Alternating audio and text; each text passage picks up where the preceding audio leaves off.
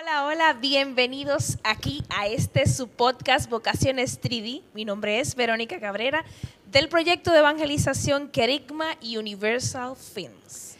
Y el mío es el Padre Carlos Rafael Santiago Ramírez de la parroquia Santa Teresa de Jesús en Bayamón y vicario de la Vicaría de Promoción de Vocaciones de la Arquidiócesis de San Juan.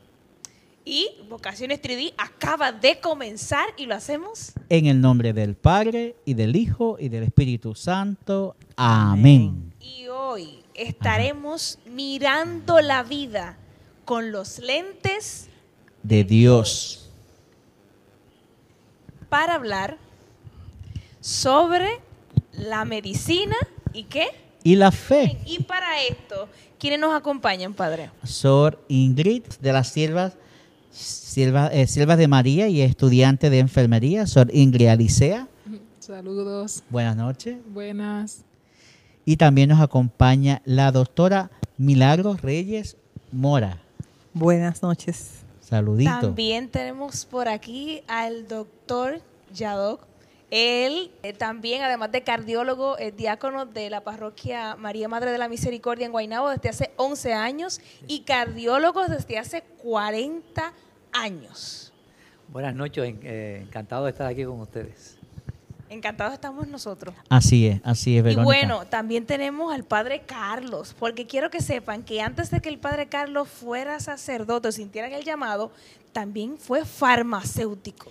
Tuve, tuve, tuve dentro de esa industria, industria de farmacia, así que más adelante le cuento un poquito sobre mi vocación y qué tiene que ver la farmacia, la medicina con este servidor. con este- Y cuando hablamos, por ejemplo, de la medicina, no podemos olvidarnos que Dios es la fuente de la medicina, de alma, de cuerpo, de corazón, este, de espíritu, porque Dios conoce al dedillo todo el, todo el funcionamiento del ser humano porque Él nos creó. Inclusive, cuando Él se hizo hombre y habitó entre nosotros eh, en este mundo, ¿qué fue lo que hizo? Se encontró con nosotros y sanó. ¿A quién? A sordos, a ciegos, eh, hasta resucitó muertos. Sí. Curó a paralíticos también. a paralíticos también. Entonces, este, no podemos olvidar que nosotros estamos creados a imagen y semejanza de Él. Por lo tanto, todo nuestro talento, todos los conocimientos, toda la ciencia viene de este Dios que es uno y trino a la Y vez. trino. Así es, así es, Verónica. Y por eso hoy quisiéramos Sí, en este está. día, de manera especial, tocar este tema. Y cómo la medicina y la fe en el ámbito del ejercicio, de poder vivirla, nos lleva también a un discernimiento también vocacional, porque también seguimos aquí mirando la vida desde los lentes de Dios, pero viendo cómo se va materializando en las distintas vocaciones. Y Así bueno, que- para, para poder ent- entonces evaluar esto, ver, ver, nos gustaría que nuestros invitados nos hablaran de si ellos en algún momento, cuando se plantearon esta carrera, vieron a Dios como fuente de inspiración para, para estudiarla, lo vieron más adelante o lo están descubriendo ahora. Doctora Milagros. Pues buenas noches. Yo desde pequeña siempre tenía la necesidad de ayudar y yo acompañaba a mi abuela a, a esa tarea porque me gustaba. Y eso me llamaba la atención porque siempre me ha gustado ayudar, pero me llamaba más la, atención eso de los pacientes, los enfermos. Siempre estaba poniendo parcho a mis hermanos. Cuando uno se caía, se raspaba la rodilla, pues yo era la que curaba. O sea que quería ser médico desde pequeña. ¿Y cómo descubrió a Jesús ahí? Bien, en cada, en cada paciente siempre hay un Jesús. Y ese Jesús yo lo tengo que atender. Ese Jesús yo lo tengo que amar. Y eso es la, la riqueza, la belleza de la medicina. O sea que en cada otro ser humano, como tú dijiste, somos criaturas de Dios, pues hay un Jesús en ese cuerpo eh, que yace ahí llagado, que yace sufriendo. Y eso es, eso es lo, lo que más me atrae de la medicina. Bueno, yo en realidad creo que primero nació la vocación y después la profesión. Pues yo cuando conocí a las hermanas ni tenía la mínima idea que ellas cuidaban enfermos. Esa era su misión de encontrar a Cristo en el enfermo. Pero fue luego que ya, pues luego que entro y la voy conociendo y me dice, nosotros nos dedicamos al cuidado de los enfermos, fue como que, pues vamos, y ya cuando pasa el tiempo y ya me toca la misión, eh, fue como que wow, como que algo tan, tan enriquecedor, porque una cosa es escuchar la, pues, la espiritualidad o la teoría, y ya en la práctica de poder acompañar a los pacientes, de bañarlos. En el noviciado nos daban como que esas clases como previas, eh, básicas de enfermería, para entonces a lo que logramos estudiar ya la carrera, pues poder defendernos los pacientes que nos toquen, las diferentes misiones. Y realmente fue ahí como que yo descubrí que como que me apasionaba todo eso de la enfermería, pero siempre enfocada de encontrar a Cristo en el enfermo. No es que eh, siempre a mí me estaba curioso y yo como que, ¿verdad? A lo mejor la ilusión o no sé. Yo decía, ay, voy a encontrar a Cristo. Yo creía que me lo iba a ver ahí, ¿no? Y ya después con el tiempo fui descubriendo que, que ese Cristo es la persona, pero que está en ese corazón, en esa alma que sufre. Entonces es como que lo transforma todo y es lo que enriquece pues mi vocación. O sea, en ese carisma tan eh, particular que tenemos nosotras, que es el cuidado al enfermo. Y fíjese que estudié medicina, digo, eso, lo tengo de chiquito, ¿verdad? Pero estudié medicina con ese fin primero, hacerme médico para servir a los demás. Entonces, en el año 1995, en una peregrinación que me invitaron a Meyugori, ahí tuve una experiencia de fe. Estaba con un grupo de la peregrinación, salió el Padre con el Santísimo en una procesión, caí de bruces y yo sentí que algo había pasado.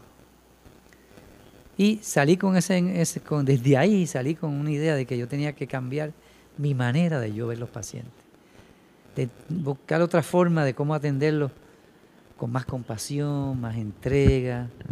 Sentí el deseo de orar por los pacientes. Y así comencé eh, a orar con los enfermos, siendo ya médico cardiólogo. Desde que comencé hubo una resistencia. un médico orando, pero doctor, y que preguntaban entonces a las personas, no entendían eso. Sin embargo, seguí, ¿verdad? Con ese, volví al Santísimo otra vez. Señor, yo empecé a orar de aquí lo que yo. Y este, este, he encontrado tanto obstáculo para hacer la oración. Ayúdame a entender eso porque gente de mi familia, de iglesia. Iván, dedícate a la medicina, no, no, de eso. Vino un día que yo en un lágrima, Señor, ayúdame, ¿qué hago? Una persona se acercó a mí y me dijo, Señor me mandó aquí y yo estaba para decirle a usted que siga haciendo lo que está haciendo, que no dude de eso. O sea, fíjese cómo el Señor habla, señora que no sabía lo que yo estaba haciendo. Y ahí comenzó mi vida de más, de más entrega a la oración por los enfermos. Fui a Estados Unidos, cogí cursos. De hecho, fui hasta Estados Unidos a coger cursos en la Universidad de Harvard, donde daban cursos de espiritualidad y salud. Desde que yo como médico tengo que saber. Y en Harvard, 40 años, un instituto que se fue, espiritualidad y salud, y traían personas de diferentes religiones, médicos, enfermeras, pastores, que hablaban sobre cómo la medicina ayudaba a la recuperación, al tratamiento de los enfermos. Y varias universidades lo hacen, Washington, Duke, Stanford. Busqué, pues yo dije, yo soy, los médicos somos medio escépticos. Yo quiero saber si la medicina habla algo de esto. Y efectivamente, los artículos demostraban, estudios médicos decían que la persona que asistía con frecuencia a la iglesia, a la misa, que vivía su vida de fe, tenía un mejor outcome médico, adhesión a medicamentos y los pacientes se levantaban a veces con causas que a veces los médicos no entendían. Y así después, después de ahí mismo, salió mi vocación al diaconado. Qué hermoso. Seguí por ahí caminando.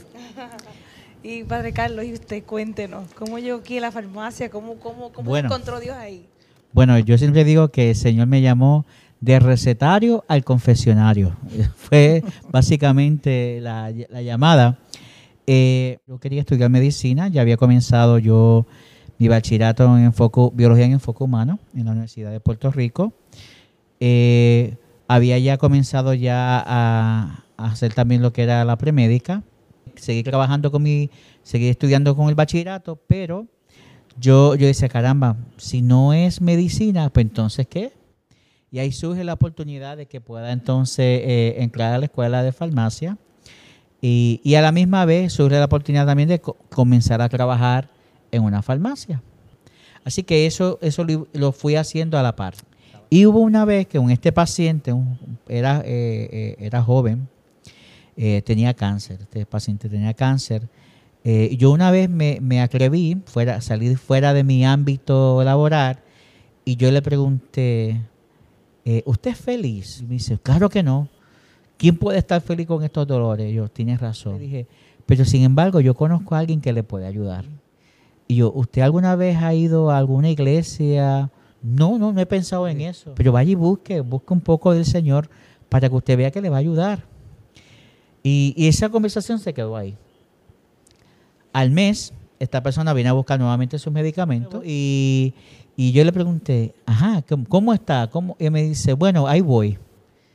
¿Sabes qué? Después que salí de la iglesia me sentí mejor. ¿Usted siempre ha sido llamado para, para el recetario? y yo y yo como que lo miré así y yo, ¿qué quiere decirle este señor con eso? Eh, vi esto como una señal de que el señor me estaba invitando a otra cosa. Pues le, dije a mi jefa que, iba, que iba a tomarme unos tiempos, unos días. Y al final, pues le llevé una carta donde indicaba cuál era esa decisión. ¿Y qué era? Para ser sacerdote. Y, y ha sido hermoso como el Señor, desde, desde recetario, me llevó al confesionario. Y si tú me, me preguntas, pero es que no le gusta la medicina, no, a mí me encanta, me apasiona, me sigue gustando, colaboro, ayudo. Si hay Es, importante mantener el balance porque este, así como, por ejemplo, todos están compartiendo co- so- sobre su llamado, cómo, cómo encontraron a Jesús en medio de, pero sabemos que en el campo de la medicina regular hay dos vertientes bien radicales, donde se cree que si estás en la ciencia no puedes estar con Dios. Inclusive cuando se estudia la medicina en la universidad, hay muchos mitos donde se habla de la iglesia como si fuera un freno para que se desarrollara la medicina. Sin embargo, los primeros en incursionar en el estudio de la medicina y en conservar este, esos estudios que estaban, vamos a decir, casi en papiro, fueron los monjes benedictinos. Y, ellos inclusive guardaron eh, todos estos escritos que habían de los sabios anteriores para poder seguir practicando y ayudando al pueblo. Porque obviamente este, Dios es un Dios sanador y nos manda a nosotros hacer sus manos, hacer sus pies, hacer sus ojos, sus oídos. Y donde hay necesidad, ahí también está Dios. Cómo la iglesia, siendo representante de Dios, se va a poner a mejorar la vida de alguien. Obviamente, sí hay excesos. Y en eso es lo que la iglesia siempre ha estado como que observando, midiendo, este, poniendo límites, porque todo lo que Dios ha creado, todo lo que existe es bueno. Más que límite, guías, porque la iglesia lo que pone son guías. Guías. Guías para que la medicina se ejerza para lo que ha sido también creada, porque es un don también de Dios. O sea, por eso que, que los hospitales, como usted y yo conocemos hoy en día los hospitales, que son hospitales también de, usualmente los hospitales son hospitales de, de beneficencia, donde, donde se da la caridad, donde se sana ese concepto de hospital que usted y yo conocemos hoy en día, de que usted va a buscar esa ayuda, surge de la iglesia. Ahora, de los extremos que estamos hablando es que también en la medicina hagan un stop y crean que Dios no puede colaborar. Doctor Yado, ¿usted podríamos hablarnos un poquito más sobre su descubrimiento? Eh, ¿cómo, ¿Cómo fue entrando a ese cambio de encontrar que Dios era su aliado en la medicina y no su opositor? Fíjate, una de las cosas que más yo veía era que después que tuve ese encuentro de fe, como le dije, el Señor me fue transformando en esa dirección. Yo decía, yo quiero ser un médico como Jesús. Tuve ese encuentro personal con Él, comencé a estudiar más la palabra, me envolví en cursos de evangelización, estudiar eh, la palabra, después, en círculos de oración, la renovación carismática, tenía mucho también con la, medicina, la sanación, como te dije, cogí los cursos en universidades. Me di cuenta que nosotros somos instrumentos de sanación. Es decir, que Dios obra en nosotros para que nosotros seamos entonces sus brazos, nos da sabiduría. Yo tuve que pasar un montón de exámenes, boards, licencia, pero todo eso yo, yo entendí que me lo había dado, es un don gratuito que yo tenía que dar también a los demás. Que el enfermo hay una dimensión espiritual al sufrimiento. Y eso lo aprendimos, porque somos mente, alma, cuerpo y espíritu. Y todos los estudios dicen que cuando tú tienes un paciente y vas a ese paciente y tienes fe, y en intensivo una vez tuvimos una paciente que llegó con un cuadro respiratorio, un paciente fallo cardíaco, fallo respiratorio, fallo renal, tenía una válvula del corazón infectada. Que pasa? Ese paciente llegó un día, los médicos llegaron un diagnóstico. Y le decían a la esposa, su esposo no va a salir. El pronóstico es malo. Todo el médico decía eso. Su esposa todos los días llegaba al intensivo allí de San Pablo, se arrodillaba frente a la cama, al cuarto del paciente, con el rosario en la mano, a rezar el rosario, de rodillas. Y ella peleaba con los médicos porque le decían, no, es que se va a morir. No, él no se va a morir. Él va a salir de aquí. Yo estoy orando para que la Virgen interceda. ¿Se le cuento algo corto?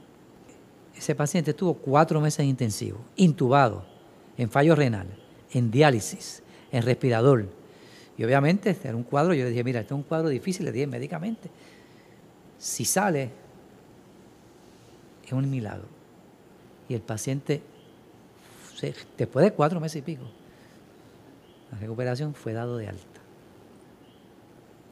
Como ese otros casos. Después yo le pregunté al médico cabecera, oiga, ¿Cómo usted cree que ese paciente se va si todo el mundo decía que no salía? Bueno, yo creo que fue un milagro. Otros decían, bueno. ¿Crees, que fue un milagro? bajito, lo decía bajito. Bajito. Entonces, esto fue al azar. no, no. Eso fue un milagro de fe.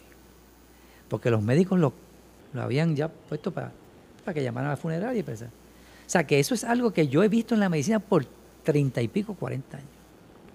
Ese es el Dios que obra hoy en día en la medicina. Bendito sea Dios. No es lo mismo trabajar solo que trabajar con Dios. Y bueno, la fe definitivamente eh, es lo que mueve la mano de Dios.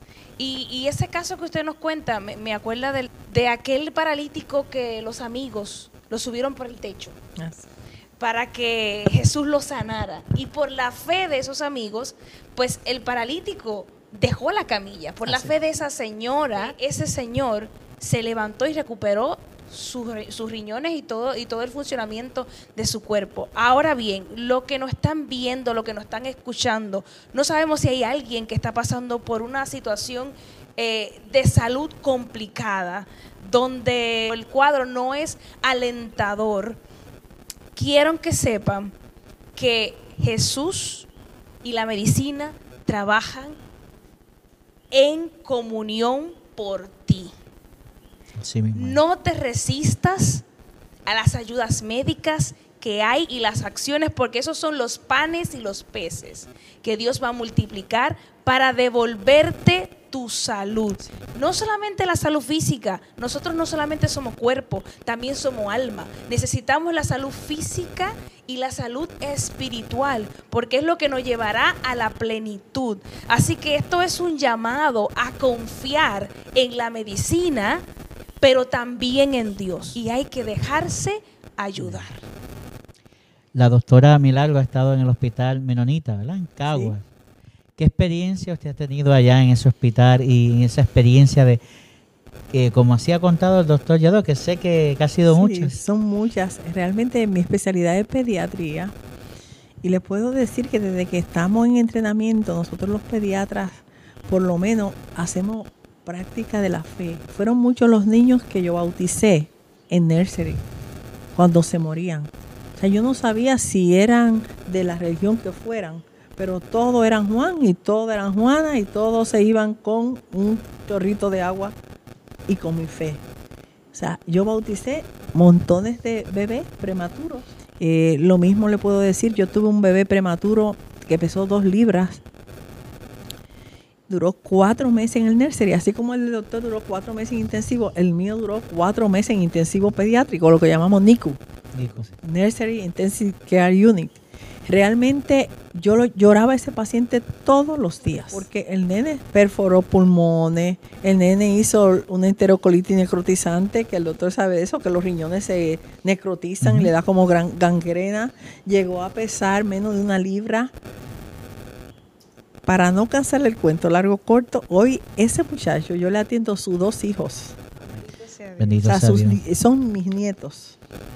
Lo llamo mis nietos. Pero estuve cuatro meses de rodillas pidiéndole al Señor todos los días porque me llamaban a toda hora de la noche cuando eso no habían los intensivos, sino que los pediatras teníamos que ir al intensivo a manejar los pacientes. Hoy o sea, realmente eh, en todas las áreas de la medicina debe acompañarnos nuestra fe. Y como dice Verónica, y que no lo hemos mencionado aquí, la medicina, el don de la medicina, el don de la sanación, es una obra de misericordia. Pero es una obra de misericordia por excelente porque tú estás con el dolor maximizado ante esa criatura que es semejante a ti. Por lo tanto, eh, de- no podemos ser indiferentes. Aún el médico que se cante ateo, en un momento dado, como hacemos el juramento hipocrático, ¿y qué dice Hipócrates? ¿Qué nos dice? Nunca hacer daño. Nunca hacer daño. Y ese es nuestro juramento. Y aunque el que no cree en Dios, por lo menos cree en Hipócrates, porque tenemos que aprender del juramento hipocrático. Así que eh, eh, la fe está ahí. Bueno, eh, en el caso de Soringri, que ya ella si va a un hospital, ella es imagen de Dios, o sea, ven ese hábito y obvio le van a hablar de la fe. ¿Cómo es su experiencia cuando se encuentra con algún paciente que tiene quizá algún rechazo a la fe y cómo entonces eh, eh, usted ha podido trabajarlo? Pues mira, me pasó una vez, pero fue en una casa. Yo llegué y cuando entré a la casa, al cuarto, el paciente dijo, no la quiero aquí. Yo dije, yo estaba recién hecho los votos temporales, dije, ay, mi madre, ahora sí es verdad. Dije, yo, yo qué hago, ¿no? Porque era inexperta, no como otras hermanas que ya saben, pues, cómo bregar con la situación. Y yo dije, ay, pero si la madre sabía que no me quería, ¿para qué me mandó para acá? No, o sea, son cosas que... Y decía, bueno, entonces la esposa muy apenada, la hija también, pero bueno. La cosa es que, porque el pobrecito le habían amputado sus dos piernas y él estaba muy rebelde. Yo me quedé afuera porque no me quería ver, no lo podía tocar, nada. Cada vez que me veía era como si viera otra cosa menos a Dios. Y cuando el primer día, pues la esposa era muy devota, rezamos el rosario, volví la otra noche, estuve un mes completo con el paciente. Entonces, mientras iba pasando la noche, pues el primer día me quedé afuera. Ya los dos días, pues me quedé en la puerta. Ya otro, otro día, pues me dejaba que lo ayudara a mover, a cambiar. Ya después, cuando él vio un ejemplo le estaban saliendo úlceras, que yo lo pude verla este curar, que él veía que yo no le iba a hacer daño, ni le, a, a todas estas en ningún momento le hablé de religión, yo calladita. Nada, imagínate, pues si no me quería ver nada más, eh, nada más por verme, que será si me pongo a rezar, me hubiera botado más rápido.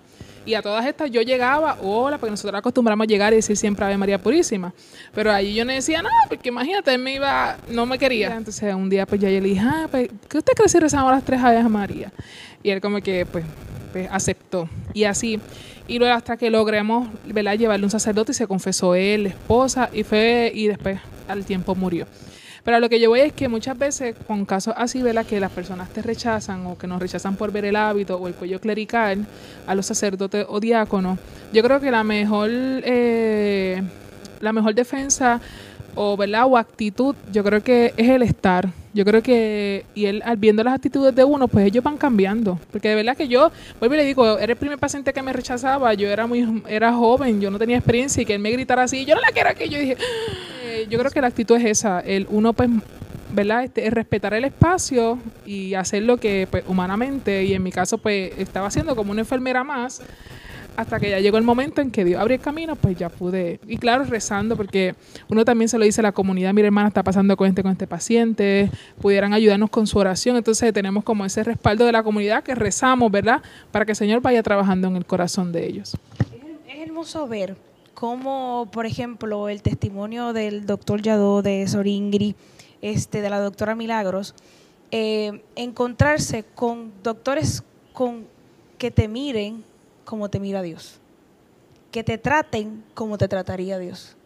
Entonces el llamado es a los que están estudiando medicina o cualquier campo de salud, es que nosotros, sea laicos, seamos consagrados, sea eh, diácono, eh, ser ese rostro de Dios con ese hermano sufriente y ver ahí a esos especialistas que vean ahí también a Jesús. Porque qué triste, qué decepcionante es ir donde un doctor que no te trate con la misericordia, cuando estamos en el momento más vulnerable de, de nuestra vida. Entonces nos toca a nosotros ser esa voz de Dios allí. Y para esto también tenemos el modelaje, la vida de muchos santos que también vivieron la medicina y llegaron a la santidad a través de su profesión. Tenemos, por ejemplo, a San Giuseppe Moscati. Giuseppe Moscati, Este, el ¿qué médico, médico de los pobres. Médico de los pobres. Él originalmente quería ser sacerdote, ¿verdad? Tenía esa inquietud. Eh, pero en ese ejercicio fue poco a poco encontrando a través de la medicina eh, la oportunidad para reconocer lo que Dios le ponía. Entonces, una vez... Estamos viendo en pantalla. Sí, lo la estamos viendo ahí en pantalla ahora. Y una, una vez en ese ejercicio se dio cuenta de que el Señor le estaba llamando para ser instrumento de Dios en aquellos que no tenían la salud por falta ¿verdad? De, de recursos económicos. Y ese es un dilema también sociocultural que se está viviendo, ¿verdad? Hay salud para aquellos que puedan pagarlo, pero no hay salud para aquellos que no puedan pagarlo. De hecho, prefirió, prefirió no, no irse a la práctica de la medicina privada, sino que se quedó siempre con la práctica de la medicina pública. Incluso él era de los que tenía, lo que tenía se lo daba. Se lo daba a los pobres cuando venían a buscar este medicamento, o, le daba lo mismo que tenía, o su propia comida también, su propio almuerzo. Inclusive sus honorarios, él Sí, se lo daba a los Eso pobres. lo daba a los pobres. Él no, él no, no tenía nada para sí, Así vivía es. de- en humildad, en pobreza. Sí. Eh, también era, era un eh, educador que daba clases también en la universidad y nunca este, se jactó de nada de eso, sino que, que vivió en servicio completo por los más necesitados. Y bueno, también tenemos a San Camilo de Lelis. San Camilo de Lely.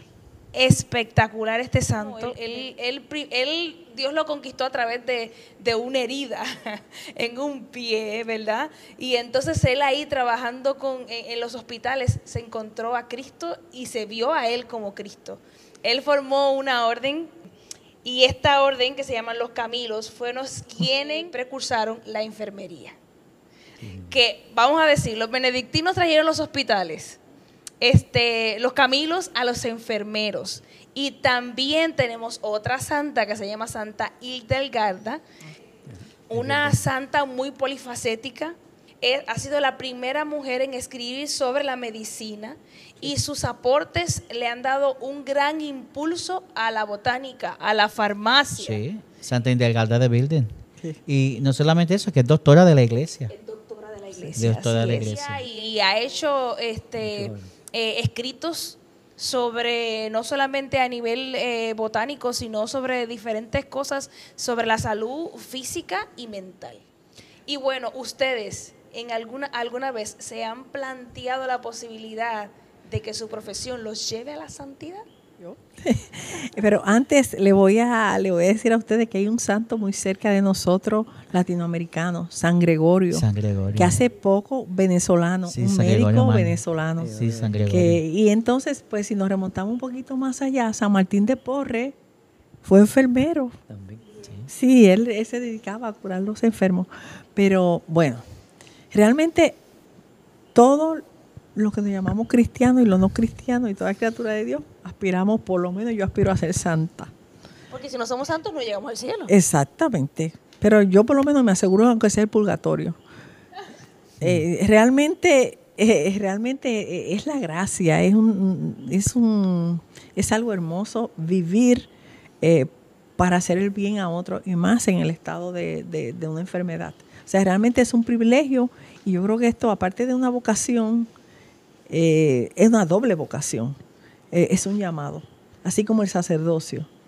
O sea, que realmente, pues los sacerdotes nos ayudan a curar las almas, ¿verdad? Con, con la confesión. Sí. Nosotros los médicos, pues el cuerpo físico, pero también realmente cuán nosotros también necesitamos, porque somos vulnerables también. Bueno, Este, siempre se dice ¿no? que la vida religiosa es el esta- uno de los estados ¿verdad? para eh, ¿verdad? Poder llevar una vida santa, que ya gracias a Dios se ha ampliado esa visión de que todas las vocaciones estamos llamados a la santidad.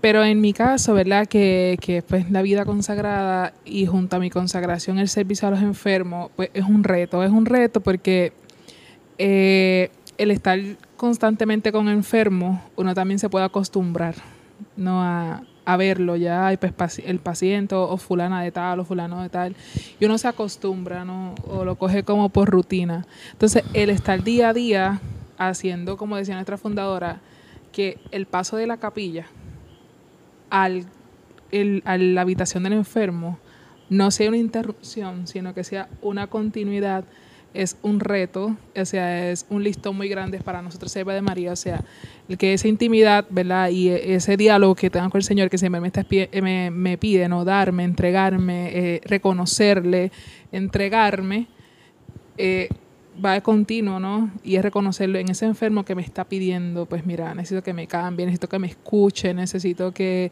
Y a veces el enfermo, a veces el enfermo es como causa para llegar a lo mejor a la hija, al esposo, a los nietos que también tienen una situación, o al mismo personal que me ha tocado también, al mismo personal este médico que pues, a veces la enfermera dice, ay, eso reza porque mira, me ha pasado esto, o viene un médico, pues mire, reza. Entonces, es como, como para mí es, es un reto, porque es como, cómo hacer, ¿verdad? Que intentar, ¿verdad? Descubrir esa presencia todo el tiempo de Dios que está ahí presente en ellos y que ellos quieren, ¿no?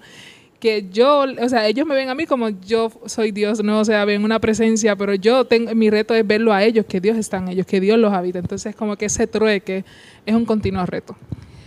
Para mí, la vida de santidad comienza en el hogar. Yo soy papá, tengo tres hijos, tengo un nieto, va a tener otro. Casado a 41 años. Tengo, he podido llegar, soy médico, eh, también al diaconado. Y lo que he aprendido en todos estos años es reconocer que sin Dios yo no puedo hacer nada, que, que todo lo que yo he podido lograr ha sido gracias a Dios, que es un don de Dios. Para yo crecer en santidad y para yo ser hasta la santidad puede ser la conversión es un proceso de toda la vida hasta que ten- hasta que nos vayamos. Decir que nosotros tenemos que estar luchando todo el tiempo con el amor propio, con lo que nos dicen, mira que usted es un bebé, tiene que usted vive, que los logros, los- y uno tiene que estar en una lucha continua con, con uno mismo.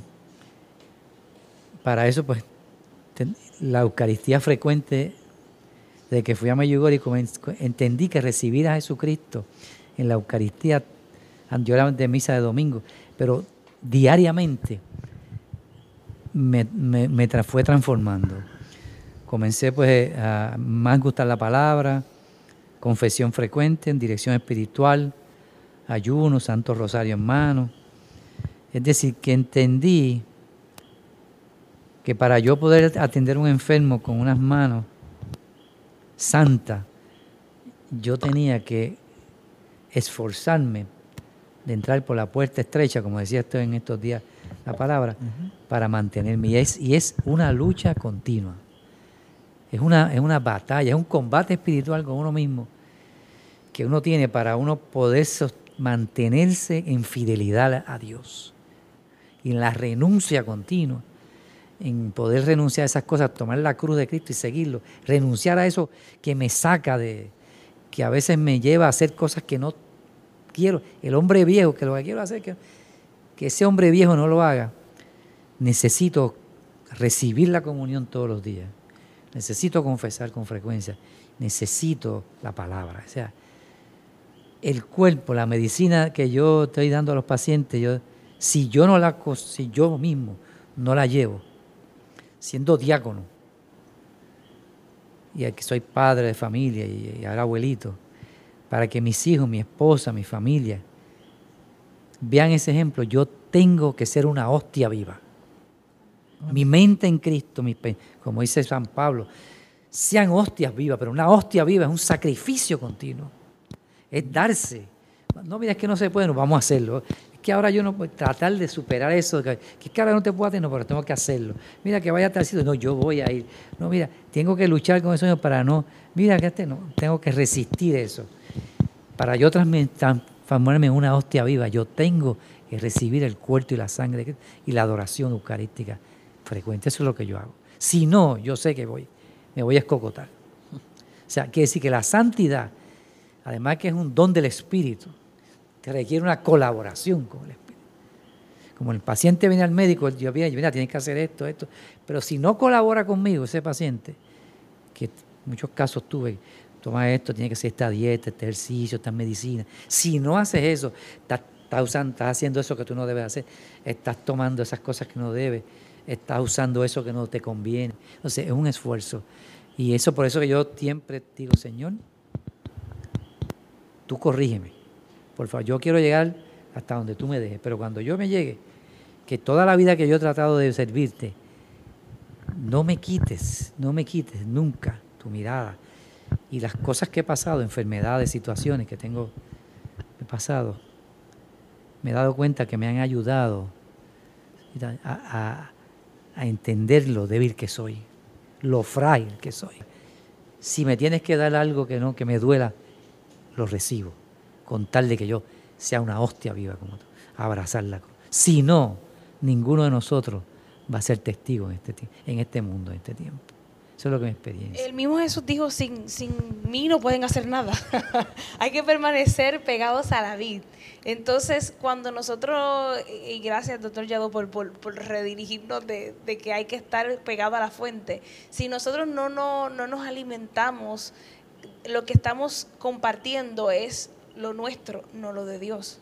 Entonces, Sí, donde quiera que vamos y vamos a hacer la voz de Dios, tenemos que recargar esa lámpara del aceite para que cuando venga el novio no seamos como esas necias, como las novias necias que no tenían lámpara suficiente, o sea, nos agotamos. Cuando nos damos a los demás, ese aceite se, agota, o sea, es esa luz necesi para poder alumbrar necesitamos ese aceite de la gracia. La gracia. Y si lo damos a los demás, lo vamos agotando, así que tenemos que ir a volver a rellenar y rellenar esa lámpara para, para poder realmente dar de Dios y no dar de nosotros. Porque nosotros sí fuimos creados imagen y semejanza de Dios, Dios nos creó bueno, pero somos limitados. Y para ser, Dios no quiere que seamos buenos, quiere que seamos santos. Así es, y yo creo que en ese sentido tenemos que buscar la oportunidad todos, ¿verdad? Para ir poder poco a poco llenándonos. Eh, es- esa invitación es para todos. Por eso es importante que nosotros no perdamos de vista que todo esto, todo esto es un cambio, es, es- es- es nosotros dar a conocer y ser cauce de gracia para los hermanos. Y, y el médico, la enfermera, el sacerdote, la religiosa, los laicos comprometidos, los matrimonios, todos y cada uno de nosotros que estamos llamados a vivir la vocación, estamos llamados a ser canales de gracias de Dios. Y bueno, ya que quedamos claro que la iglesia no ha sido obstáculo y no lo será nunca, y Dios mucho menos este, para la medicina, sino que es algo que Dios ha creado con muchísimo amor para trabajar en conjunto por el bien de sus criaturas más preciadas que somos nosotros. Ahora bien, en, en el ejercicio de la medicina, ¿cuáles son los retos que han encontrado que contradicen o ponen en riesgo su fe? si estamos con Dios o si estamos con nuestra profesión. ¿Se ha visto ahí cuáles Sí. son cuáles son esas prácticas? Bien, cuando estamos en, en- en entrenamiento y aún después, por ejemplo, el caso más común que muchos de, todos ustedes pueden conocer es las transfusiones de sangre de nuestros hermanos eh, testigos de Jehová. Ellos no aceptan transfusiones de sangre. En caso nuestro, no sé el caso del doctor Yadó, que, es- que brega con adultos, eh, nosotros teníamos que ir al tribunal para buscar una ley que nos autorizara a hacer esa transfusión. Y eso son pruebas de fe. O sea, realmente sabemos que el paciente muere si no le damos. Eh, en, en aquellos tiempos habían unos, unos similadores de la sangre, unos crioprecipitados y otras cosas que hoy en día existen más, que pueden sustituir la- eh, eh, esa, esa transfusión. Pero ese es uno de los, de los tantos retos que nos encontramos, por lo menos en la pediatría, sobre todo en el área de intensivo. Otro reto, en el caso mío, que soy una subespecialista en adolescentes, es cuando esto, estas adolescentes que tienen mucha confianza y me ven como si fuera su madre, tienen más confianza muchas veces que sus padres. Yo le atiendo su bebé con mucho amor y de momento salen embarazadas. Quizás no de, del papá del bebé que me traen, eh, una noche loca, una noche de copas. Y me dicen, doctora, creo que estoy embarazada.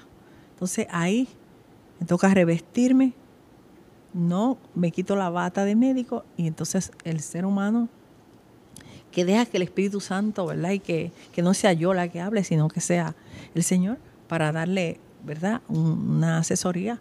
Hay casos que, que yo sé que, que por lo menos hay criaturas que se han podido salvar. Hay otras que con mucho dolor yo no le pregunto cuando ellas regresan. No le pregunto qué hiciste. No le pregunto qué hiciste. Pero son retos que nos encontramos con la fe. Porque estamos hablando, vamos a, hablar, vamos a hablarlo con nombre y Sí, apellido. sí. Estamos hablando sobre el aborto. Sobre el aborto, Sobre el aborto. me voy al otro plano.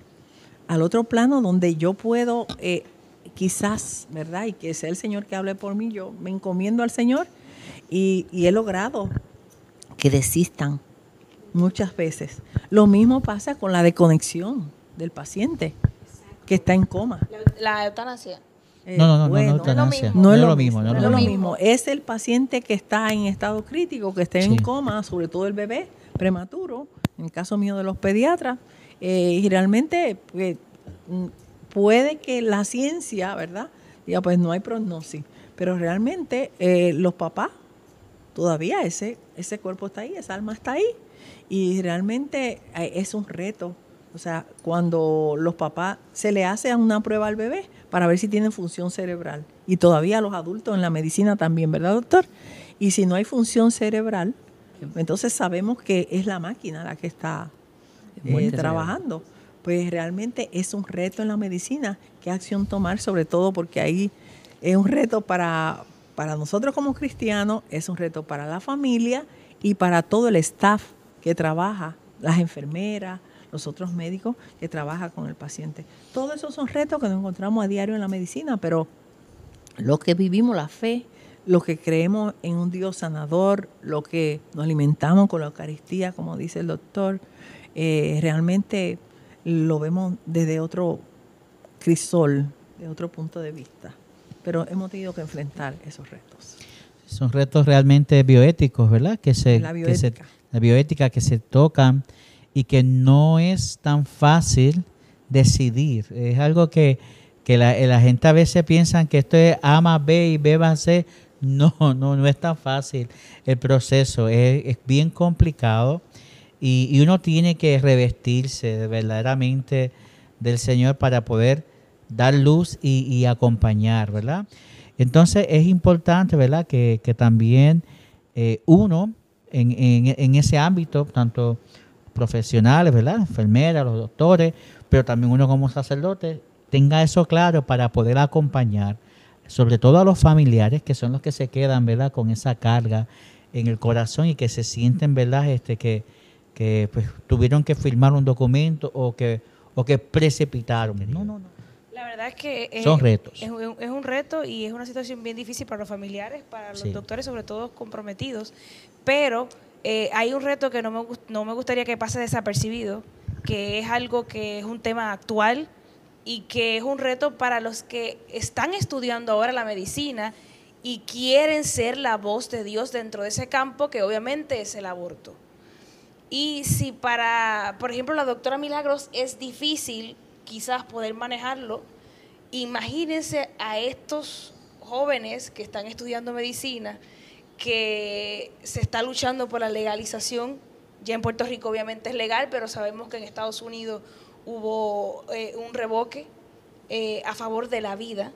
Caso Robert Subway. Y este, pero aún así, eh, con los pensamientos que hay ahora de, de, este ambivalente entre lo que yo pienso, que es la verdad, cómo debo actuar, hay tantas cosas que es necesario de tomar decisión ahora que estamos estudiando de qué lado estamos. No está, no está malo rectificar. Si hemos estado de acuerdo, si no hemos sabido manejar alguna situación en la que hemos estado, no hemos quedado callados, no hemos sido lo suficientemente valientes, porque ahora la verdad hay que callarla, porque es mentira, supuestamente. Pero este, la vida eh, eh, es el regalo más preciado y a la misma vez es prestado. Por lo tanto, nos van a pedir cuenta por, es, por ese alquiler. Cuando nosotros somos inquilinos de un apartamento, de una casa, tú no eres el dueño, tú lo vives. Pero si tú vas a hacer algún cambio en esa casa, inclusive pintarla, eh, clavar algo, tienes que pedirle permiso al dueño. Y así de sencillo podemos ver la vida. Pero, por ejemplo, doctor me gustaría que nos dijera, ¿usted en algún momento se ha encontrado algún caso de eutanasia? O sea, eutanasia como tal, yo nunca he tenido un caso que se haya, por ejemplo, en Puerto Rico, que hemos tenido, porque nos vamos con esa guía. En muerte cerebral, y con esas, son casos claros, científicamente claros. Eutanasia aquí, porque eutanasia es cuando tú le pones inyección a una persona, que lo están en algunos sitios ya está legalizada, en niños, en Colombia, en, Europa, en Estados Unidos, en Canadá. He leído casos de niños, personas minusválidas, depresivas, están, están aumentando la cosa. Pero cuando tú les das a las personas para que eso, eso está definitivamente, eso aquí no está probado, no se recomienda, pero ya hay hospitales, como tú dijiste, y otros sitios donde la verdad se ha, se ha callado callar y no han podido, y están imponiéndose la, la que llaman la dictadura del relativismo. Eso ahí es, y la están poniendo en varios países, inclusive en Estados Unidos existe el suicidio asistido. A nosotros nos ha tocado eso en, las conferencias médicas. Eh, Estados Unidos lo acepta el suicidio asistido, que es una, ah, una muerte digna, lo disfrazan. Falso, eso no es así. O sea, que tiene unos criterios específicos.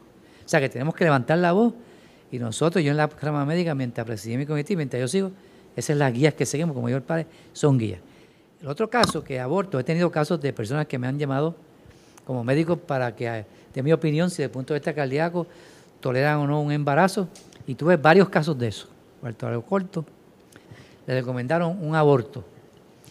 Ella vino donde mí, uno de los casos, llorando, y la había visto otros cardiólogos. Doctor, lo que usted me recomienda. Yo dije, bueno, todo eso que te han dicho, revisé el récord médico de ella, ese, los, los riesgos son altos, le dije. Le digo la verdad. Pero vamos a orar sobre esto, fíjate. Después de unos minutos de oración con ellos, decía, tú vas a tener el bebé. Doctor, usted que sí, lo vas a tener. Con una certeza. No dudé en que me demandaran si no salía. No dudé que el, que el paciente no iba a salir. Acompañada en oración, te voy a chequear todos los meses. Yo te voy a chequear médicamente, a ver si cómo va la cosa del corazón. Esa persona dio a luz su embarazo por cesárea, porque esos casos van por cesárea porque son problemas cardíacos y demás, tienen que ser bien controlados. Se dio de alta en tres, en tres días con un bebé saludable. Muchas veces el diagnóstico médico, atiende, atención, y los pronósticos médicos no necesariamente significan que ese paciente va a tener ese pronóstico. Y la fe interviene mucho. Y, ha habido, y hay varias personas, me acuerdo como tres o cuatro, que personas que me a mí para hacerse aborto, hicimos lo mismo, oramos, ninguna de ellas abortó. Todos los demás médicos le mandaban el no, con, calma. Vamos a examinar las situaciones, yo te voy a chequear, vamos a tomar las precauciones médicas. todas dieron a luz su embarazo. Claro, con cesárea, que hay que hacerlo y demás. Quiere decir, atención importante, que en toda decisión médica, como entonces está la oración, y la invocación del Espíritu Santo, que viene por una gracia. Pues, Donde termina la mano del hombre, entonces empieza la de Dios. Sora Ingrid, usted eh, en, atendiendo a algún paciente como enfermera, ¿se ha encontrado algún dilema? Sí, ha sido... Eh, me tocó justamente fue al principio de la pandemia, yo estaba en un hospital y en la segunda noche que fui con ese paciente, llegando yo, eh, el, paciente hace un paro respiratorio y bueno, ahí se fue, tiran clave, entra todo el mundo, sacan a los pacientes, a los familiares que habían y demás. Y pues bueno, lo logran estabilizar, el paciente ya tenía cáncer, realmente ya estaba complicado y como no lo podían entubar porque ya ellos habían firmado, ¿verdad? Que no, entonces no podían proceder con ese protocolo, pues todo iba disminuyendo. La cosa es que yo salgo y le digo a la enfermera, a la doctora, doctora, ¿qué es el suero que tiene Y me dice, no, tiene un, un suero que a lo mejor ya el médico sabe un poco, el, siendo cardiólogo, que estimula el corazón para que lata. O sea, una vez se acabe ese medicamento, se va a ir porque nosotros no lo vamos a poner. No se lo vamos a poner y, eh, y pues yo, y él y ella dice, y entiendo que si no quisieron entubarlo, ellos no van a querer que le volvamos a poner ese medicamento. Bueno, o sea que físicamente ya se estaba pues, deteriorando. Yo decía, me estaba agonía va a ser, quedaba 12 horas en medicamento. Y entonces interiormente dice, si se lo quitas y le dices a la familia que se lo quite, lo estás matando, eutanasia. Entonces era una lucha interior y decía, pero no, no lo estoy matando porque la doctora misma está diciendo que los medicamentos, entonces yo ahí asociado un poco, es como si tuviera muerte cerebral. Yo era asociando cómo, cómo justificar para yo poder hablar con el paciente, porque yo estaba arriesgando mi vida, la vida era religiosa y también este, la, la cara de la iglesia. Entonces, pues nada, cuando me armo del valor, después de invocar a todos los santos y le llamo a los hijos, le dije, pues mira, yo, yo creo que le expliqué lo del medicamento, la doctora entró con el consentimiento de la familia, porque nosotras vamos, pero nosotras no asumimos ese tipo de responsabilidad. Eso no pasaron do- eh, cinco minutos cuando les retiraron el medicamento y el paciente, pues, con un suspiro, ¿verdad? Este, pues, partió a la casa del padre. Y yo decía, Dios mío, ¿y si yo lo maté? Entonces empieza el cargo de conciencia, porque el enemigo es Te malo. Después tuve que hablarlo con un sacerdote, porque yo seguía como traumatizada con que maté al paciente. Y me hicieron no, y bueno, también volví a, a- a leer y pues si no es así, pues, no sé, el- yo digo que tanto es religioso, incluso los sacerdotes que no tengan ¿verdad? esa especialidad, tienen que educarse, como bien decía el padre, porque uno se encuentra con situaciones que tú puedes poner en juego muchas cosas. Testimonio padre. Y usted, En la farmacia, sabemos que en la Ay. iglesia hay medicamentos. hay medicamentos que están en tela de juicio y hay otros que están totalmente descartados. ¿Se ha visto usted en alguna situación, tanto como sacerdote como en su tiempo como farmacéutico, eh, con medicamentos de estos vetados? Bueno, en la farmacia sí. Este, hay un famoso medicamento que muchos conocerán, el famoso Plan B, la pastilla, la pa- pastilla, la píldora abortiva del día después. Y yo busqué las leyes y busqué realmente, y con eso yo me armé. Y no solamente era yo, había también una licenciada también que también pensaba igual que yo. Entonces, cuando llegaban esos casos, yo automáticamente, yo, mira, este, no le puedo atender, pero va a haber una persona que le pueda atender con este, con esta situación. Este, pero no podía entrar, y ahí era el, ahí era el detalle. Yo no podía decirle, porque yo no creo en esa pastilla, o sea, eso no podía hacerlo. Porque tan pronto ya hacía eso, incurría en una falta Violación grave y violación de canon dentro de la farmacia. ¿Cómo- ¿Y cómo usted justificó entonces el no querer asumir eso? Vamos, para, para los que estén en farmacia, que sean católicos y que quieran este, vivir coherentemente su fe. Si Sí, no yo- puede decir que no cree, entonces, ¿cómo es la forma correcta para manejarlo? Yo, yo lo que yo le decía, yo, este, eh, eh, yo le dije, el medicamento es claro y lo dice, es una, este, dice que no, que no necesariamente es abortiva, yo, pero si, si hubo, si hubo realmente una, una concepción en ese proceso, sí es abortiva. O sea que eso yo le dije, y es esa parte ética, moral, está clara, está clara con, con el medicamento. Entonces, no, yo, yo, yo tengo una objeción de conciencia con este medicamento. Y yo lo hacía ¿Es la claro. Objeción de conciencia. Sí, objeción de conciencia. Objeto de conciencia. Sí, porque usted puede ser objeto de conciencia en muchas cosas. En su trabajo usted lo puede hacer. Lo que pasa es que a veces pues no tenemos el valor para decirlo. O, o porque cuando usted es objeto de conciencia, también tiene que saber que eso lo va a acompañar también la cruz y la raya.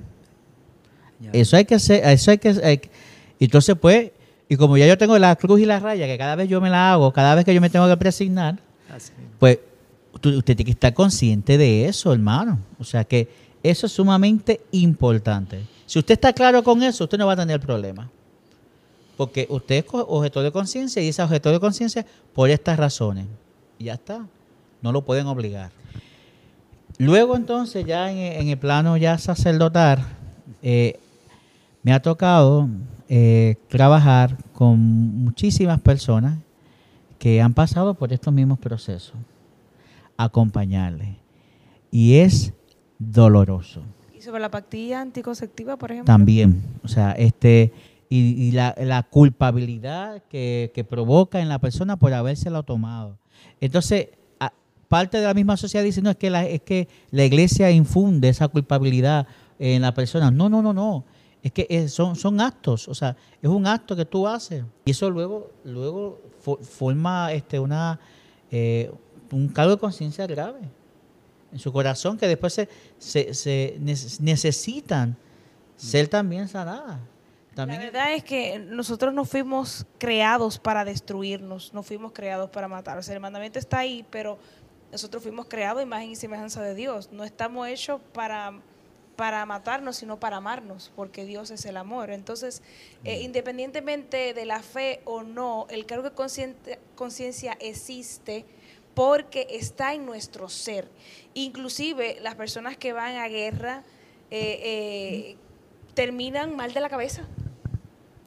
O sea, porque no estamos listos para eso. No fuimos creados para eso. Fuimos creados para la vida, para amarnos, inclusive para la vida eterna, o sea, para no morir nunca. Ahora, ¿cómo vamos a terminar la vida eterna?